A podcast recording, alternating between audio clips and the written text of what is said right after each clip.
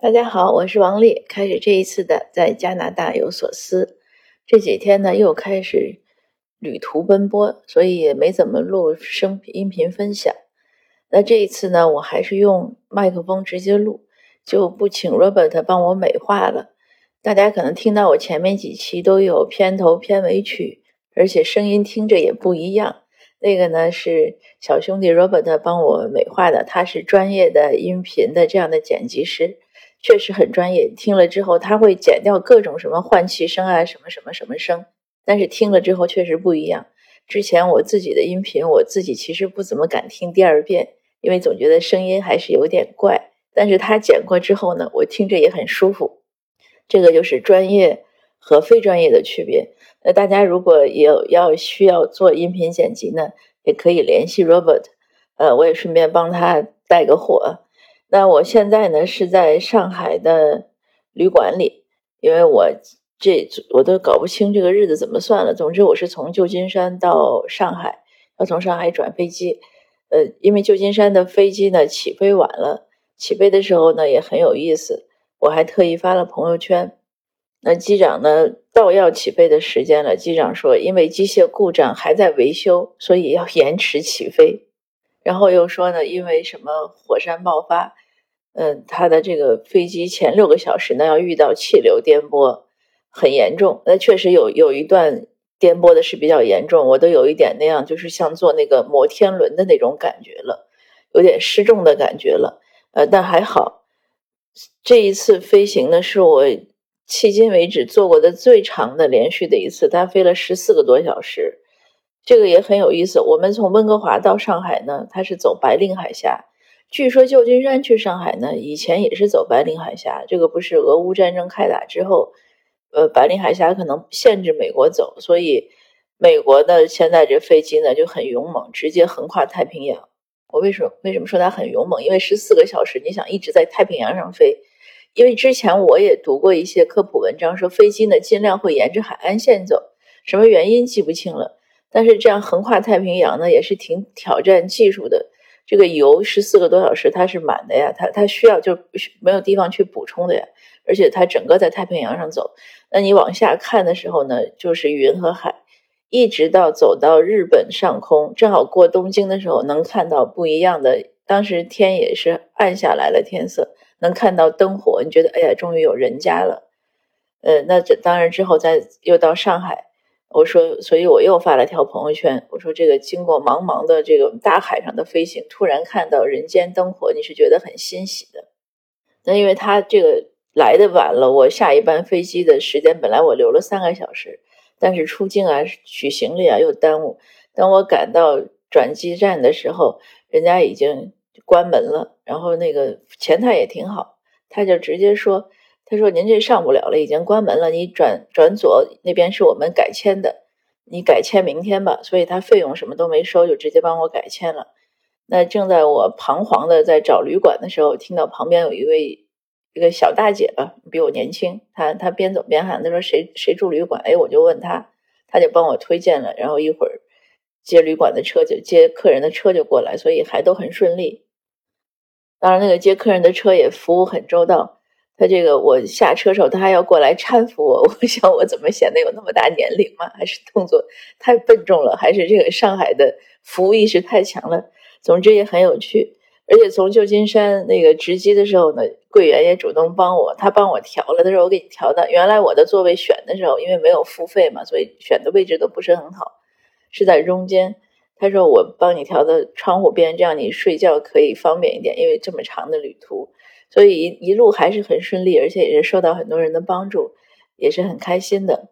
那今天呢，也是看到留言区有读者提问说，听友提问说，想让我谈一下加拿大的 LGBTQ 的权利。呃，其实这个词好像还很长，可能还有一个 R 和 R，可能还有什么。总之，它是个很长的一个代名词。这个加拿大呢，是在这方面呢开放的比较早，风气它开的很早。它应该是很早就实现同性婚姻的国家之一。大家可能都读过那个《人类简史》啊，《未来简史》。那个作者呢是以色列的一个历史学家，叫尤瓦尔。他就是同性婚姻，所以他是就专门和伴侣是在加拿大去去结的婚，然后又回来，因为以色列好像不承认。呃，我自己的感受呢，在加拿大呢，基本上对这方面是比较开放的，因为法律都同意这个婚姻了，所以大家呢也嗯，当然可能有一些人一基于宗教啊或者是习俗方面，嗯，还是很排斥的，嗯，但是。大多数人是比较接受，不过学校里呢，也还是有不利现象，就是有一些同学会对不一样的孩子会有差异。但是像这两年呢，因为他们这个平权运动做的比较好，所以呢，他的在学校呢反而形成一个风尚，就是呃 LGBTQ 的是一个比较时尚的。所以我小孩就说说以前呢。可能大家都觉得这个是一个就丢人的事儿嘛，不愿意说。但是现在呢，这变成了一个时尚。他高中的时候呢，我举个例子吧，他当时有一个辩论队的队友，我就问了他一句，我说这是个男生还是女生？他就生气了，他说我打探人家的隐私。哎，我就很。纳闷儿，我说我也就是好奇跟你聊天呢，我想知道你一块辩论队的到底是男生还是女生。他说你不知道有很多性别吗？他说这个我这个同学恰巧就是那个中间状态，他嗯应该生理性别是是一种，但是他心理认同是另外一种，而且因为这个问题呢和家里搞得很僵，他说他要准备十八岁就立即独立和家里断绝一切关系，因为家里可能很反对。但是好像上到十二年级以后，呃，他们这个状态又好了。他说他那个同学和家里又比较缓和，所以这是我知道他身边的一例。那另外一例呢，是他有他喜欢参加模拟联合国，然后引导他进入模拟联合国的呢是个学姐，也是暑假的时候，小孩说要去跟他这个去看一下他学姐，学姐在另外一个城市在打工。总之就是对话中我才搞清，这个学姐呢，可能也是一个应该属于就是 lesbian，呃，因为她跟她的她说她是跟她男朋友同居，但是后来才搞清是是其实同居的是个女性，呃，然后我小孩说说她这个学姐呢，就把她相处的，呃，她可能也是双性恋，说她可能也交男真正的男性的，也交女性的朋友，但是她把她所有的这些呃伴侣都叫做男朋友。就我尽量讲的清清晰，但也确实有点混乱。然后也因为有一些敏感词，所以我尽量讲的讲的注意一点。但总体是这样的一种状态。而且同性恋、同性婚姻在加拿大呢是可以领养小孩的，当然他也可以抚育小孩，比如代孕呀。在美美国是可以代孕，加拿大是不能代孕的。但如果是一对女，就是 lesbian 的夫妻，那他是可以。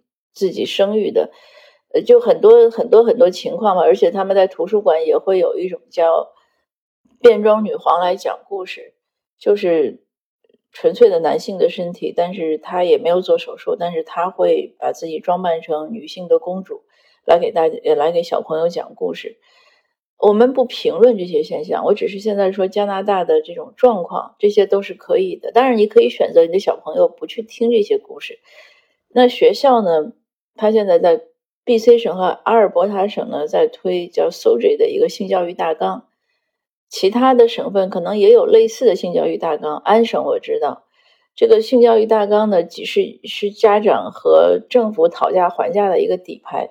很多家长呢是很反对的，但是也有很多是支持的。一些公众人物对这个问题也是褒贬不一的。前一段。在加拿大呢，爆爆发了一个全国的各省的一个有组织的 rally，就是抗议，就就是抗议这个性教育大纲的各个省、各个城市，像我们这种小城市都有人大白天在抗议，而且家长很多，所以可见反对的力量呢也很大。但是正好我们上那个加拿大政治课，那个就是加拿大政府简述的这个课的时候，因为每天上课前老师都会让大家讲有什么新闻。有人呢就讲了这个新闻，那老师的评述呢？这个老师他属于 NDP，他是个比较呃偏左的党派。那他的评述就说：“他说这个就是一个普及性知识的一个课程，有些家长呢把它理解为是对孩子的什么什么不利的影响。他说其实是误解，所以他这样一讲呢，你就能看出他的态度。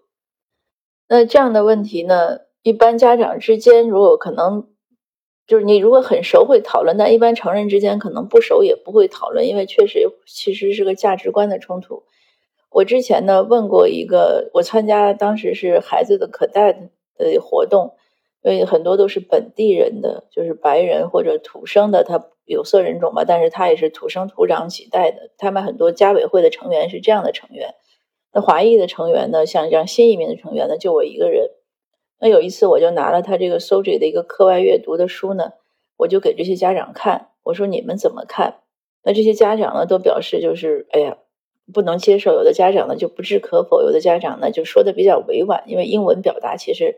也是很多这种推太极的话，但是其中的一个老先生，他完全是义工，他可能当时都六十多，他的小孩，因为很多我们家委会的孩子是因为呃家长来是因为孩子参加这个活动，但他呢是纯粹属于可带的组织派来的，呃，他应该还不是一不是家委会，他应该属于那个可带的组织的这种呃官员，就是工作人员，但是也是义工，而且他住的很远，他在 Chilliwack 就离我们大概一个多小时开车。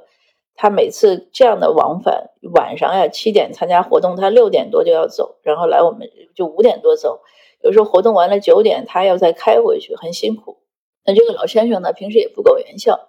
我当时把这个书呢给别的家长看的时候，在停车场正好他也过来了，他也看到了，然后他就耸了耸肩，他说：“我的孩子已经大了，不涉及这个问题。”他说：“但是对于你们家长来说，你们有权利来去。”决定你们孩子看什么书。如果你不赞同，你就可以去 rally，或者你就可以去发声。说完他就走了。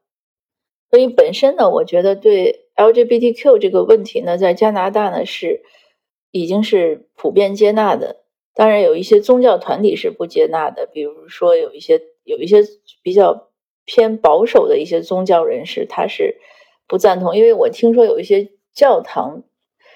其实也已经是开门了的，呃，但是就是对于性教育这方面，有些家长还是会有一些反对意见。这就是目前这个加拿大的状况。那总结来说呢，就是作为这个特殊群体的这个成员呢，那在加拿大生活呢，应该是很安全的。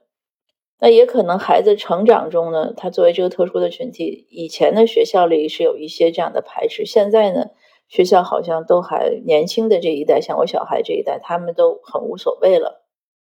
我自己呢有一个白人的，就是一个他是从美国移民过来的一个朋友，我之前也讲过他，呃，我跟他认识之后怎么样？然后，嗯，他从美国移民过来，他是犹太人，但是他不信犹太教，他自己告诉我他是 gay，但是后来他讲了一句话，他说他四岁的时候，他今年已经六十多了，他四岁的时候。